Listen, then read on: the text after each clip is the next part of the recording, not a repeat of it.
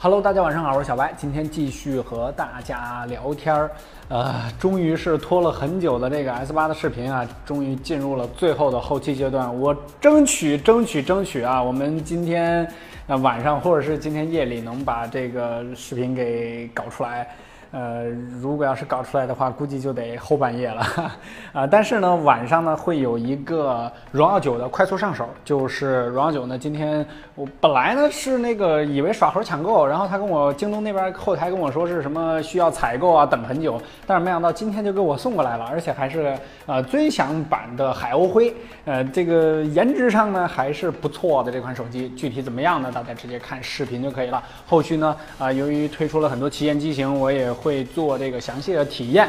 呃，OK，这个视频方面的东西呢，你自己看就行了，我就不多说了。啊，来说一下咱们今天的文章。呃，首先呢，就是关于 S 八啊，又是 S 八的消息，就是这个美版的 S 八呢是买一赠一啊，这开启了一个超级超级牛逼的活动。我这两台呢，当时是花了将不是不是将近啊，是真的是一万出去了啊。我听这消息已经吐血了。呃，最牛的全屏手机，这个三镜头陶瓷机身，然后这个看看特别牛逼啊！这是一款国产的手机，然后我特别特别有欲望啊，买一台做一下测评，感觉一下这个国产的这个手机到底是怎么样的啊？三星三星的 S 八和这个小米 Max 都已经是弱爆了。呃，天猫和京东呢，同时庆贺这个 OPPO R 十一上市第一天卖疯啊。这个有一个问题就是，为什么这个 OPPO 呢供货能力这么强？其实呢，我个人知道的一个原因呢，就是他们全部采用了自己的产线。呃，有一点呢，之前我在公众号里边跟大家说过啊，大家可能对互联网手机比较感兴趣，没有特别在意过这件事儿。其实大部分的互联网手机呢，它全是代工的。就是 O D M 的方案啊，就是这个设计厂商呢设计出来一种一款手机，然后贴个牌儿，然后往外卖。去年魅族好几款手机都是这样的啊，去年魅族的好几，然后小米呢也有啊，百分之六七十、七八十的手机其实或者说某一款手机百分之六七十、七八十都是这种代工厂商做的，他们呢只是。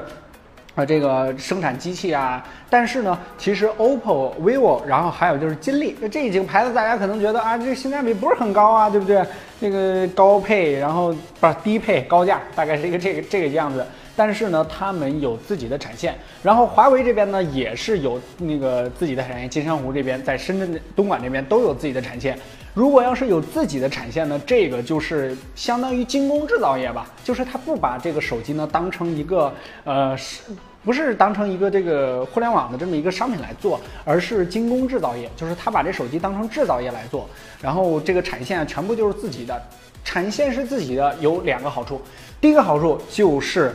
品控可以控制，然后还有就是可以进一步的压低一些成本，呃，投入但是非常非常大，因为大家知道这个一条手机产线投那个整个要是投产的话，还有就是算上工人算上地方这个。是非常大的一笔投入，呃，所以说大家有一个界定吧，就是有一个是精工制造，有个是精工制造业，还有就是互联网品牌，他们是不一样的。所以说也片面的决定，也不是片面吧，就是有一部分原因决定了呃他们的这个售价，还有就是配置方面的东西。好了，今天就先和大家聊到这，大家晚安，早点休息吧。知小白清楚文章点赞就可以了，每一篇都点，特别感谢大家关注微信公众号小白测评，每晚开车，咱们不见不散。晚安，拜拜。今天晚上要加班了。